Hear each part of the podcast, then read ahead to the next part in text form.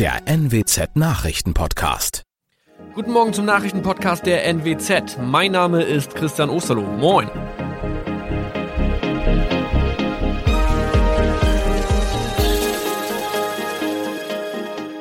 Und das sind unsere regionalen Nachrichten am Morgen.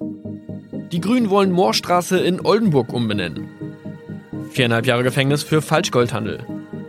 Und Landkreis Kloppenburg meldet ersten Omikron-Fall.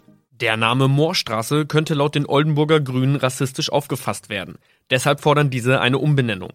Die Straße wurde allerdings nach Hermann Moor benannt, einem der ersten Siedler in der Gegend. Um Missverständnisse auszuschließen, beantragen die Grünen eine Änderung in Hermann Moor Straße. Dann müssten alle Anwohner ihre neue Adresse in ihren Pässen angleichen. Außerdem müssten Polizei, Feuerwehr, Rettungsdienste und Anbieter von Navigationssystemen informiert werden. Die Stadtverwaltung schlug vor, ein Zusatzschild mit Informationen zur Person Hermann Mohr anzubringen. So könne man alle Irritationen beseitigen.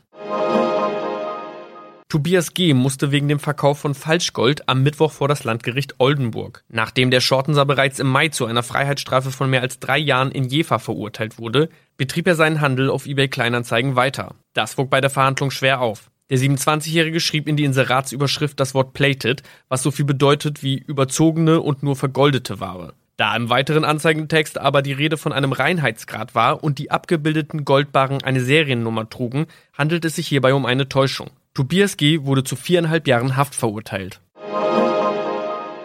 Ein weiterer Fall der neuen Omikron-Variante ist am Mittwoch im Nordwesten bekannt geworden.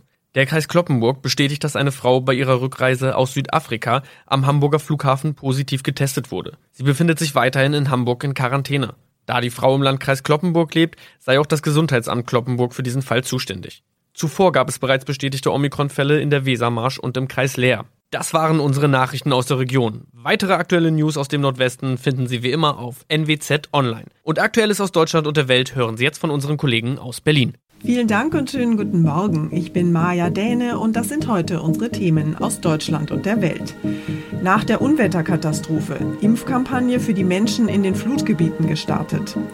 Anstieg der Corona-Zahlen. Vor allem Jüngere zwischen 15 und 34 Jahren stecken sich mit dem Virus an.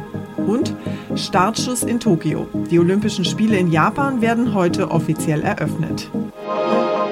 Nach der Flutkatastrophe laufen die Aufräum- und Rettungsmaßnahmen inzwischen auf Hochtouren und die Schäden sind riesig. Allein im Kreis Ahrweiler in Rheinland-Pfalz wurden unter anderem 62 Brücken zerstört.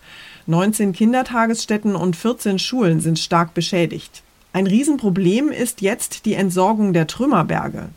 Mehr als 150 Menschen werden allein in Rheinland-Pfalz noch immer vermisst. Insgesamt sind in den Hochwassergebieten mindestens 175 Menschen ums Leben gekommen. Und jetzt könnte es erneut Starkregen geben. Die Menschen in den Flutgebieten schauen mit Sorge auf die Wetteraussichten für das Wochenende.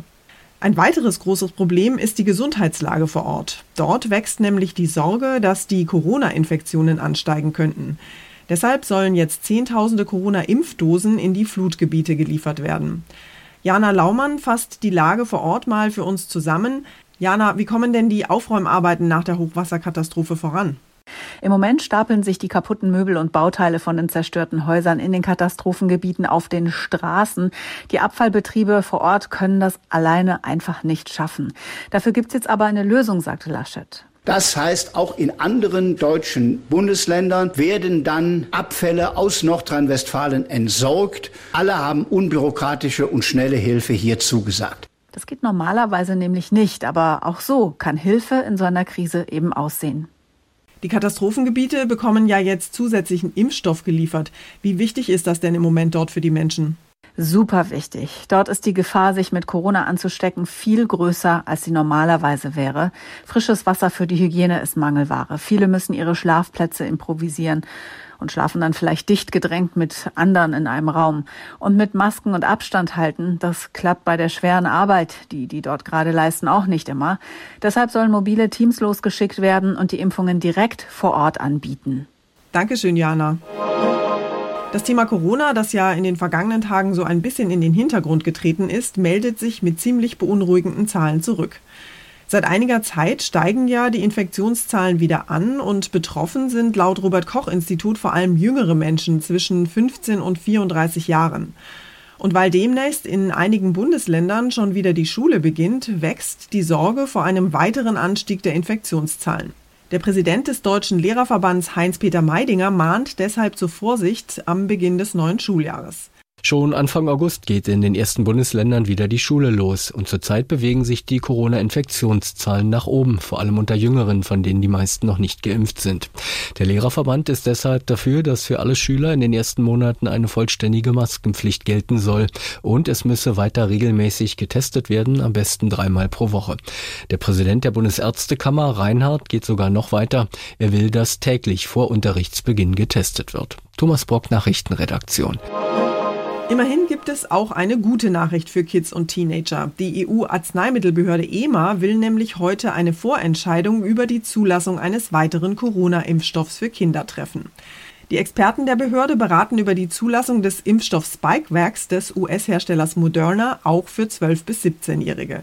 Wenn die Experten grünes Licht geben, muss nur noch die EU-Kommission zustimmen. Das Präparat Spikevax wäre dann der zweite Corona-Impfstoff, der in der EU auch jungen Menschen verabreicht werden darf. Ende Mai war der Impfstoff von Pfizer-BioNTech auch für 12- bis 17-Jährige zugelassen worden. Grundlage des Antrags des Herstellers Moderna war eine Studie bei 2500 Jugendlichen in den USA. Danach lag die Wirksamkeit des Präparats nach Angaben des Unternehmens bei 100 Prozent. Außerdem soll der Impfstoff für Minderjährige ebenso sicher und verträglich sein wie für Erwachsene. Ina Heidemann, Berlin. Inzwischen sind ja in Deutschland die Hälfte der Menschen gegen Corona vollständig geimpft und können sich ein Impfzertifikat ausstellen lassen und auf ihr Smartphone laden. Bisher konnte sich jeder, der geimpft ist, in einer Apotheke relativ unkompliziert die nötigen Dokumente ausstellen lassen. Wegen einer gravierenden Sicherheitslücke hat der Deutsche Apothekerverband die Ausstellung von Impfzertifikaten jetzt allerdings erstmal gestoppt. Zwei IT-Experten war es gelungen, mit Hilfe von professionell gefälschten Dokumenten auf dem Server des Apothekerverbands einen Gastzugang für einen nicht existierenden Apothekeninhaber zu erzeugen. Damit konnten dann zwei Impfzertifikate ausgestellt werden.